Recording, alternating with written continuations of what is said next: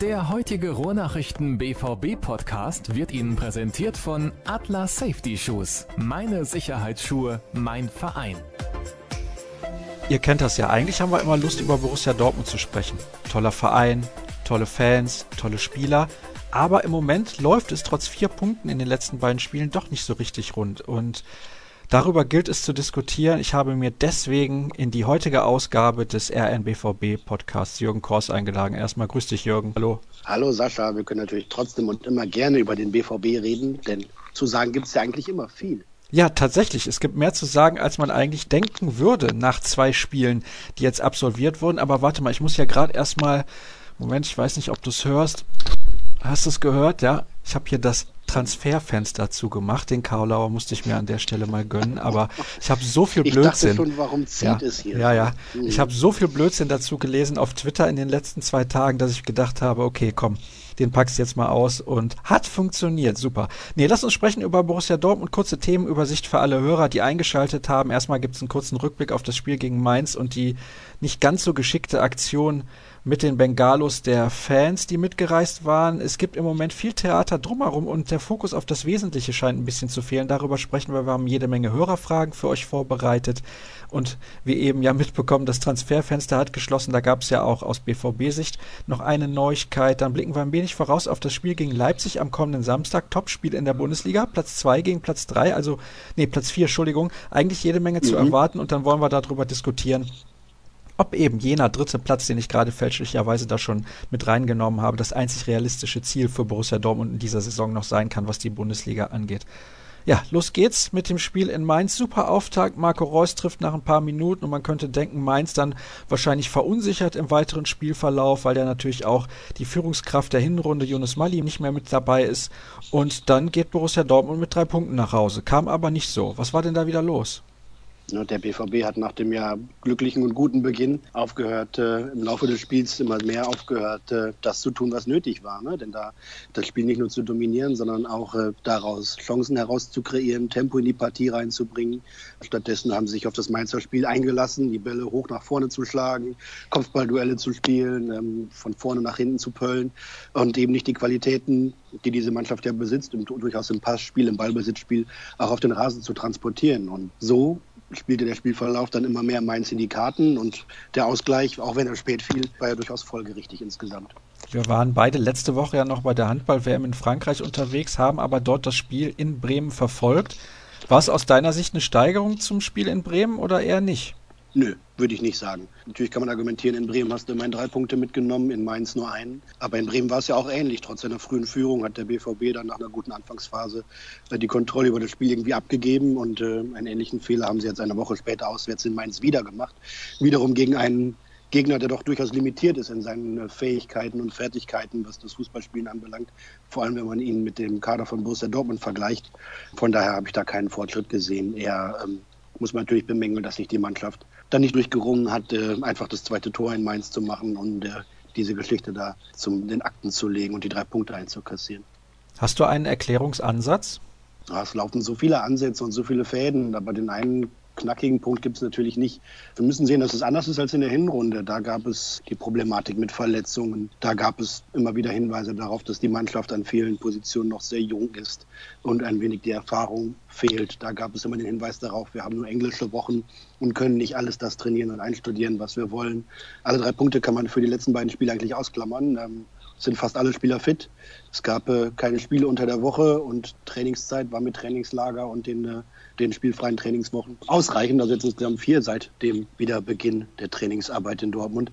Von daher gelten die in der Hinrunde herangezogenen Muster nicht mehr. Die Frage ist, wie es jetzt weitergeht. Ne? Warum kommt die Mannschaft nicht dahin, das, was sie irgendwie einstudiert, eintrainiert, eingeübt haben im Wintertrainingslager und in den, in den zwei Wochen hier, das auf den Platz zu bringen? Das ist schwer verständlich, denn äh, genug Erfahrung, genug Qualität, genug Trainingszeit war allemal da. Warum die Mannschaft ihrem Trainer da nicht folgt oder warum der Trainer nicht die richtigen Lösungsansätze bietet, warum es vielleicht auch ein Problem ist der Mentalität, dann einfach zu sehen, okay, wir führen ja 1-0 in Mainz, wir schaukeln das Ding schon nach Hause, dass da so ein bisschen die Gier fehlt und ein bisschen der Biss fehlt, um äh, da den Deckel drauf zu machen. Das sind verschiedene Muster, die man da heranziehen kann. Wirklich ein richtig greifendes, zentrales habe ich für diese beiden Vorstellungen in Bremen und in Mainz jetzt nicht. Denn warum die Mannschaft nicht das abruft, was sie kann, was sie auch phasenweise gezeigt hat, auch, auch in Bremen ja phasenweise gezeigt hat, das ist für Außenstehende nicht zu begreifen. Die Spieler selber, wie Marcel Schmelzer, sagen ja, es liegt an uns selbst und das Problem liegt auf dem Rasen. Aber solange Unruhe im Verein herrscht, dazu wollen wir später noch ein bisschen sprechen, da müsste das natürlich auch immer ein denkbarer Erklärungsansatz für dieses äh, ja, underperformen, würde man wohl sagen. Na klar sind vier Punkte in zwei Auswärtsspielen grundsätzlich in Ordnung. Aber die Art und Weise, wie der BVB da aufgetreten ist, äh, kann die Verantwortlichen sicher nicht zufriedenstellen und die Spieler tut es ja offensichtlich auch nicht.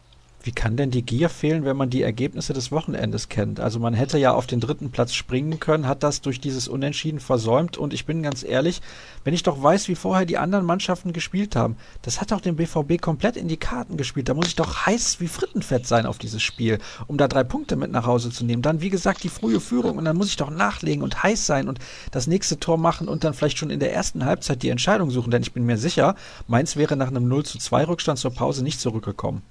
Ja, für das heißt wie Frittenfett äh, kannst du hier meine Redaktion vorbeischauen und einzahlen ins Schweinchen, das ist aber kein Problem. Beim Kollegen Gröger oder?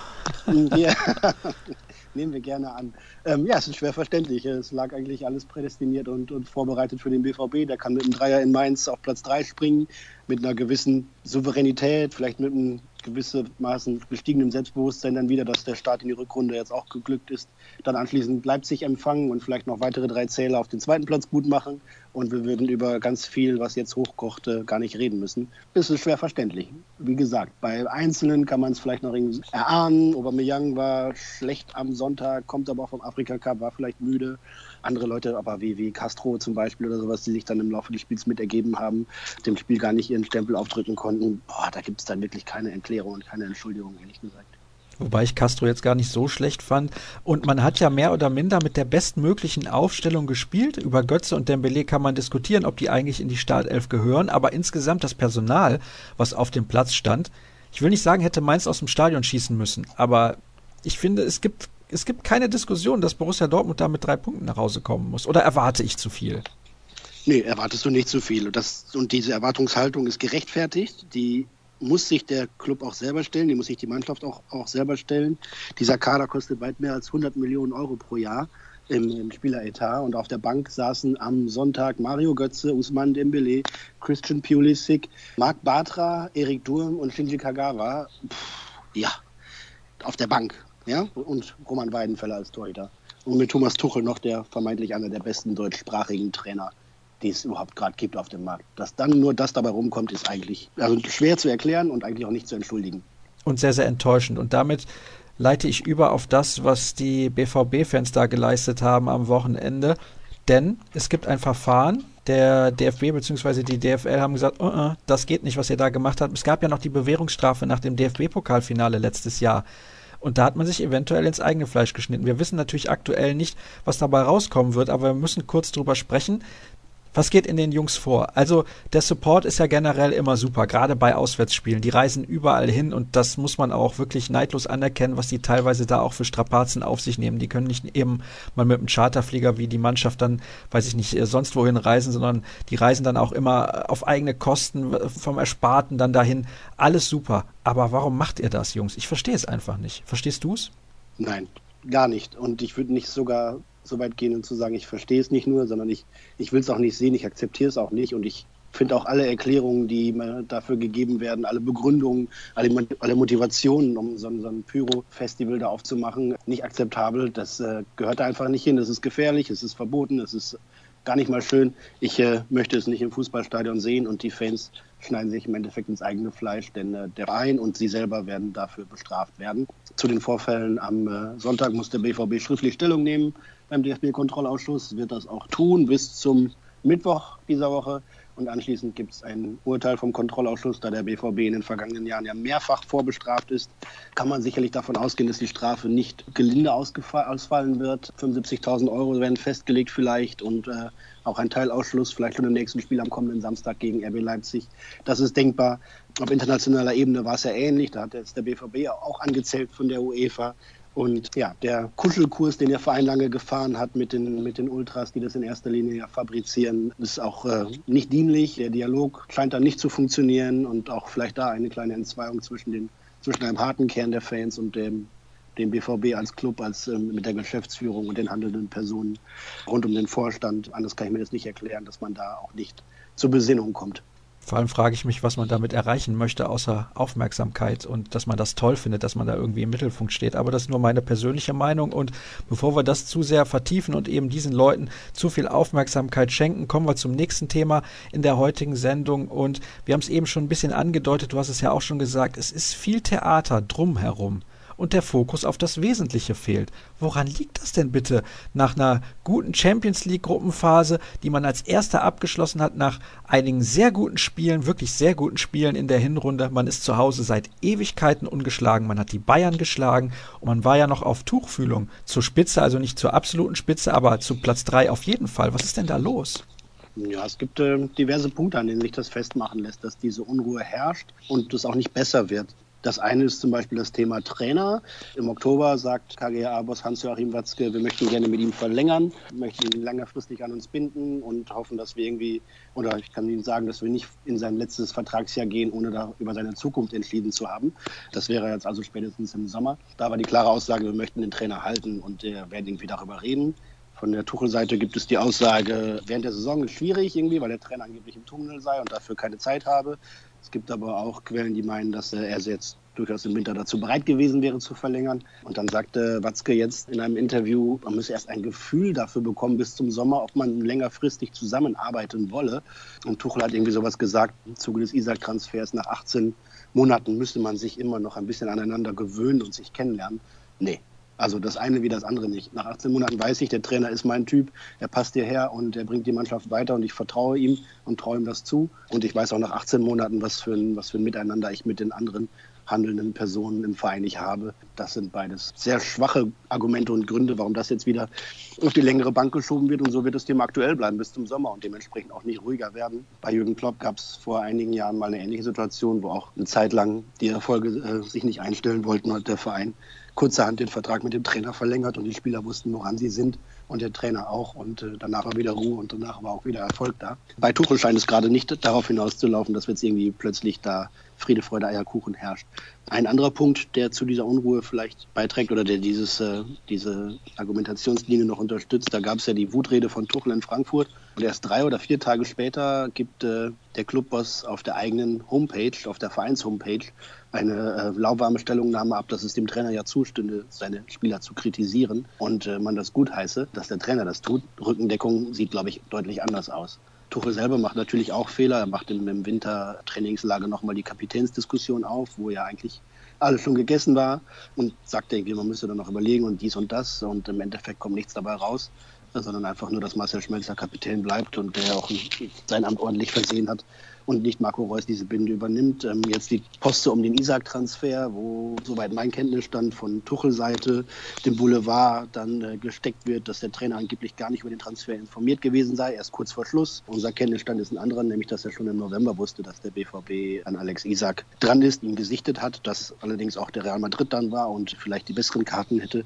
Und äh, dann wurde das Thema kurz vor Ende der Transferperiode, jetzt im Januar, nochmal aktuell und der BVB hat schnell zugeschlagen. Die Behauptung, er habe nichts davon gewusst, lässt sich von Tuchel nach meinem Kenntnisstand nicht belegen und auch nicht verifizieren. Von daher ist es äh, ja auch ein bisschen selbstgemachte Unruhe. Allein an diesen vier Diskussionspunkten, die ich jetzt so gerade angerissen habe, äh, lässt sich, glaube ich, leicht feststellen, dass da, wenn das Wort Lager schon gefallen ist oder noch nicht gefallen ist, gerade so ein bisschen die Reviere abgesteckt werden. Und äh, das führt sicherlich nicht immer dazu, dass man äh, gemeinsam in die gleiche Richtung schaut und in die gleiche Richtung guckt. Wenn man will, kann man natürlich auch in den vergangenen Sommer noch zurückgucken und sich so manchen Transfer anschauen. Thomas Tuchel ist bis heute unglücklich, dass Henrik Mikitarian weg ist.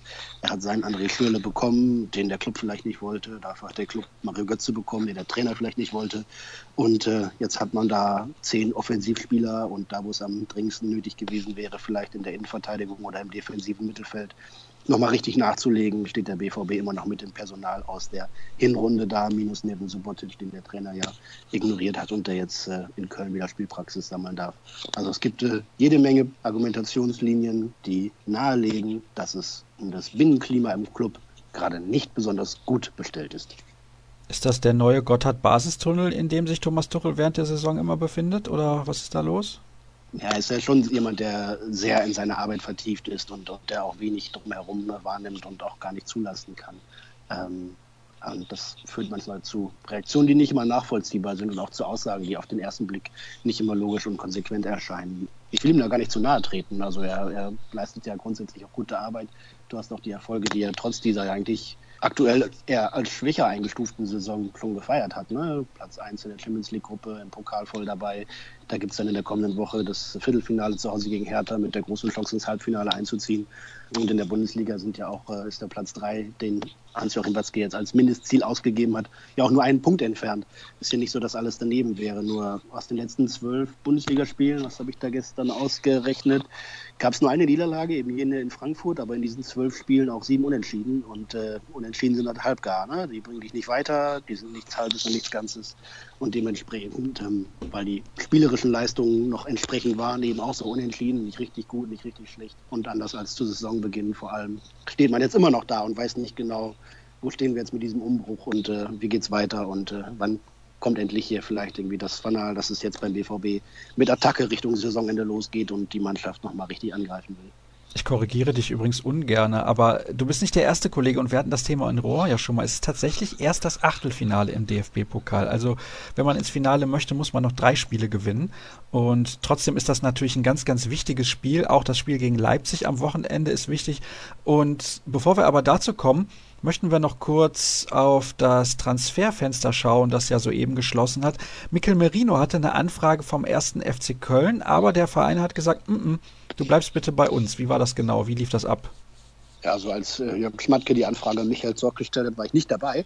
Oh, wie ärgerlich. Aber, ja, Sie haben mich diesmal nicht zugeschaltet. Aber im, im Grunde so, ne? der, der BVB hatte Mikel Merino einen hochtalentierten Spieler, der zweimal über 90 Minuten zum Einsatz gekommen ist und einmal für eine Minute. Natürlich viel zu wenig. Und wenn man 20 Jahre ist und gut kicken kann, dann muss man halt auch kicken und das auf Wettbewerbsniveau und nicht nur im Training. Von daher äh, ist die Frage, wie kriegt Merino Spielpraxis natürlich augenfällig und liegt auf der Hand. Der BVB glaubt, zumal man in Devin Subotic einen Innenverteidiger abgegeben hat, dass äh, Mikel Merino sich mit seinen Leistungen näher an den Kader herangespielt hat und es ihm mehr Einsatzminuten in der Rückrunde winken, als äh, er sie in der Hinrunde bekommen hat und hat sich dementsprechend dazu entschieden, den Spieler nicht abzugeben. Klar waren auch spanische Clubs dran, äh, vor allem sein Heimatclub Osasuna Pamplona, hätte ihn auch gern wieder zurückgenommen, um ihm eben auch jede Spielpraxis zu geben. Wäre das für den Spieler selber vielleicht ideal gewesen, aber der Club sieht sich in der Konstellation gerade nicht in der Lage, ein Spiel Spieler abzugeben aus dem Defensivbereich. Und dementsprechend muss Merino weiter für seine Einsatzminuten arbeiten, sich im Training anbieten und hoffen, dass er den nächsten Schritt nach vorne macht in dieser Entwicklung. Vielleicht kann er ja auch mal auf der defensiven Mittelfeldposition zum Einsatz kommen, die er ja in Spanien in der Liga und vor allem auch in der spanischen U21 ganz hervorragend begleitet hat. Und die Sechserposition ist da eigentlich eine Stärke, ähm, weil er nicht nur das Zweikampfverhalten einigermaßen gut beherrscht, sondern auch äh, ein guter Stratege ist und äh, er erst von Thomas Tuchel zu einem Innenverteidiger umgeschult werden sollte. Ich bin gespannt, wie sich das entwickelt mit Merino. Ich glaube, in der aktuellen Situation sieht es nicht sonderlich gut aus, denn wenn die Leistungen der Mannschaft weiter so instabil sind, so möchte ich es mal formulieren, dann winkt ihm nicht mehr Einsatzzeit. Der Meinung bin ich zumindest.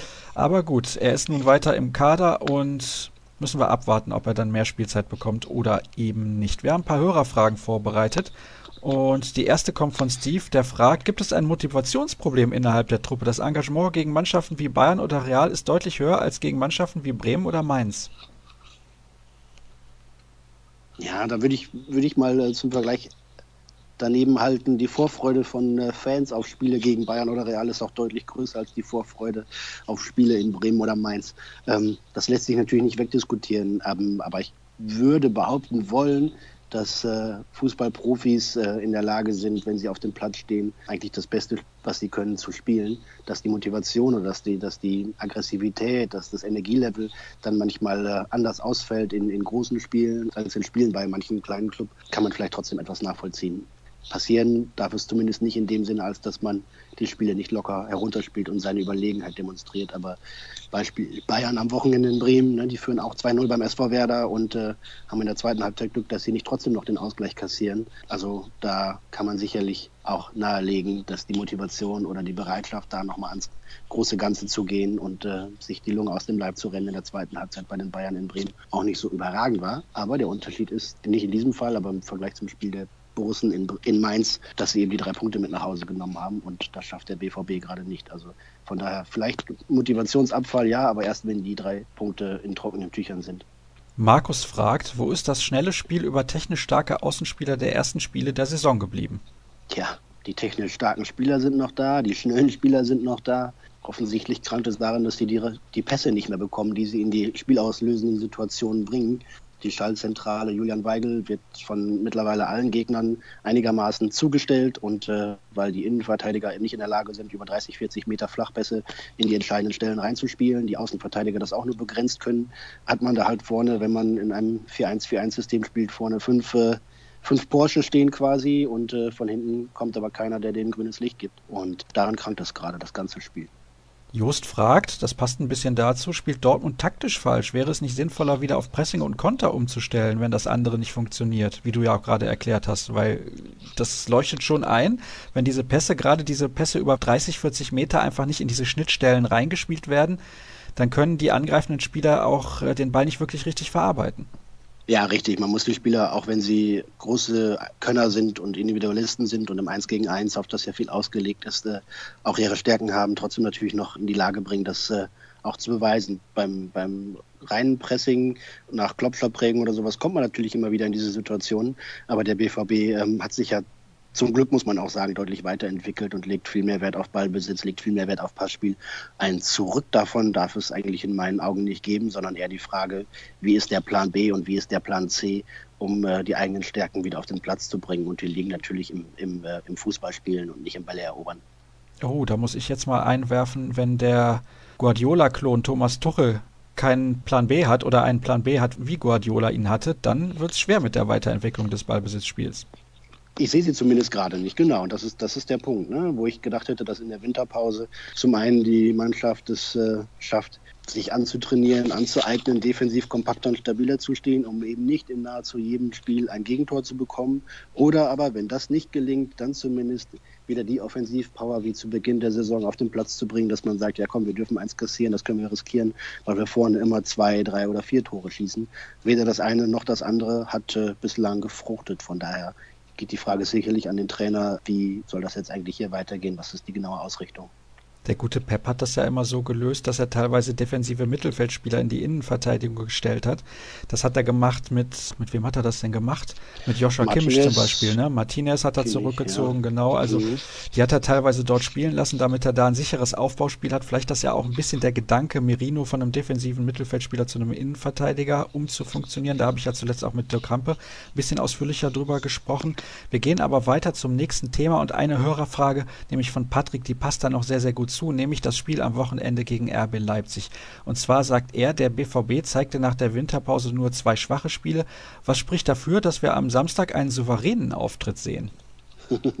ja, nach den zwei schwachen Spielen natürlich relativ wenig. Er wünscht sich, dass ich ihm jetzt Mut mache, höre ich da so ein bisschen. Ja, raus, ne? ich glaube schon. Ähm, ja, also blenden wir die beiden vergangenen Spiele aus, schauen uns, was für ein Kader Borussia Dortmund am Samstag für ein Spitzenspiel um 18.30 Uhr unter Flutlicht gegen den Tabellenzweiten RB Leipzig zur Verfügung hat. Vielleicht nochmal hinterhergeschoben, dass vielleicht auch der eine oder andere Ahnung hat, was es den Fans bedeuten würde, gegen die Dosen zu Hause deutlich und klar zu gewinnen und die aus dem Stadion zu schießen.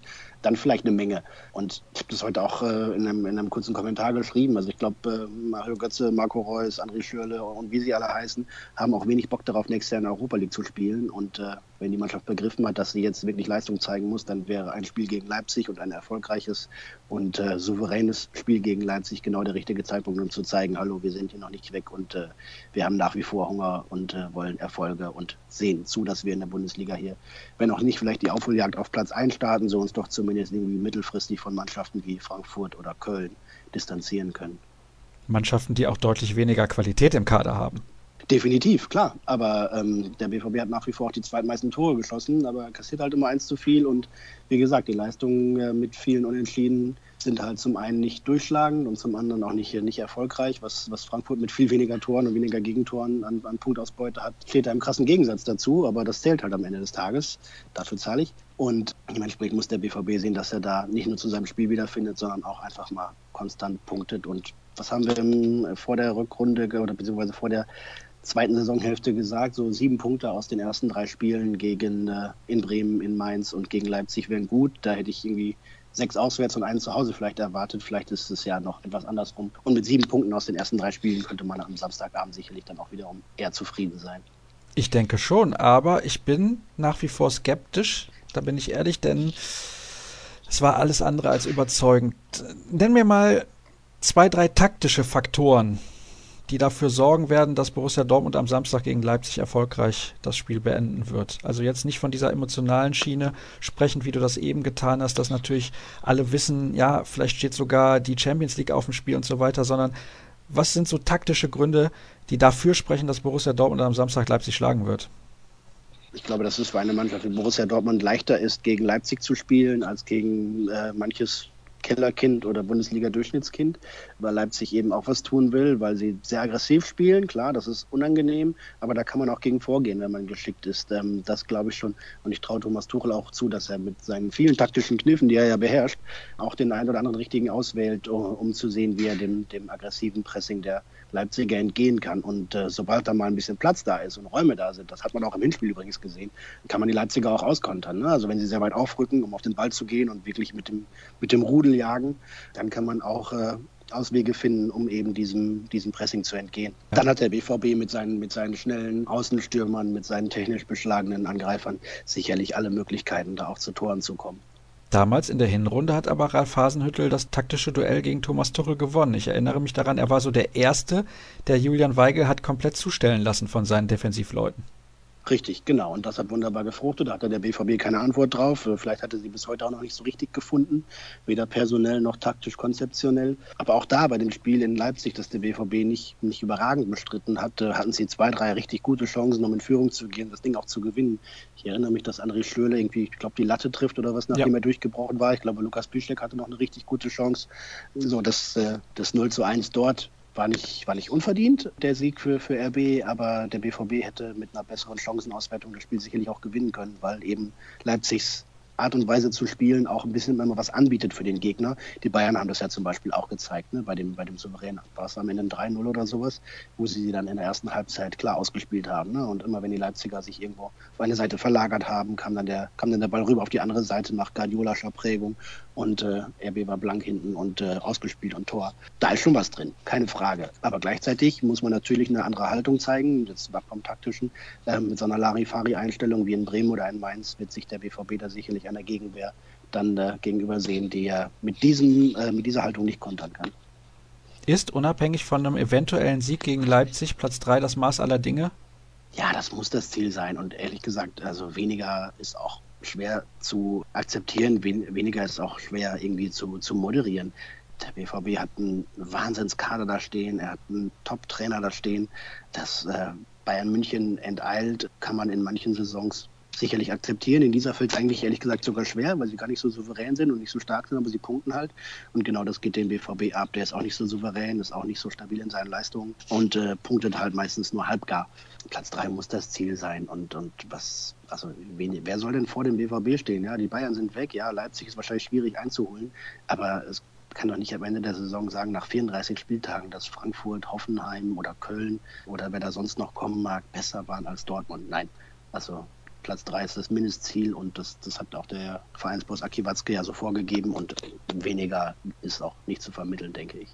Das sehe ich ähnlich. Ich bin sehr gespannt, ob es reichen wird am Samstag gegen Leipzig. Wird auf jeden Fall ein absoluter Knaller und ein sehr, sehr interessantes Spiel, auch aus taktischer Sicht. Das hast du gerade ja nochmal angesprochen, wie die Bayern das gelöst haben. Aber irgendwie sehe ich das bei Borussia Dortmund in der aktuellen Verfassung nicht. Naja, wir werden nächste Woche natürlich drüber sprechen, das ist ja ganz klar. Und dann steht ja auch das DFB-Pokal-Achtelfinale gegen die Hertha auf dem Programm. Wieder eine Mannschaft, die ganz anders spielt als Leipzig und eher so wie diese Mannschaften, die sich gerne mal hinten reinstellen und dann selber die Fehler des Gegners nutzen. Also das wird definitiv eine harte Nuss, zwei harte Nüsse zu knacken innerhalb von nur wenigen Tagen. Jürgen, ich danke dir recht herzlich. Ich glaube, wir haben wieder einiges diskutiert. Es ist schon wieder eine lange Sendung geworden und ich hoffe, ihr hattet als Hörer auch euren Spaß dabei und ihr wisst, dass alle Informationen rund um Borussia Dortmund unter ruhrnachrichten.de und bei Twitter at rnbvb. Jürgen Kors findet ihr dort unter at Jürgen Kors, mich unter at Sascha Staat. Und dann soll es das für heute gewesen sein und ich sage bis nächste Woche dann. Ciao. Tschüss. Der heutige Rohrnachrichten BVB Podcast wurde Ihnen präsentiert von Atlas Safety Shoes. Meine Sicherheitsschuhe, mein Verein.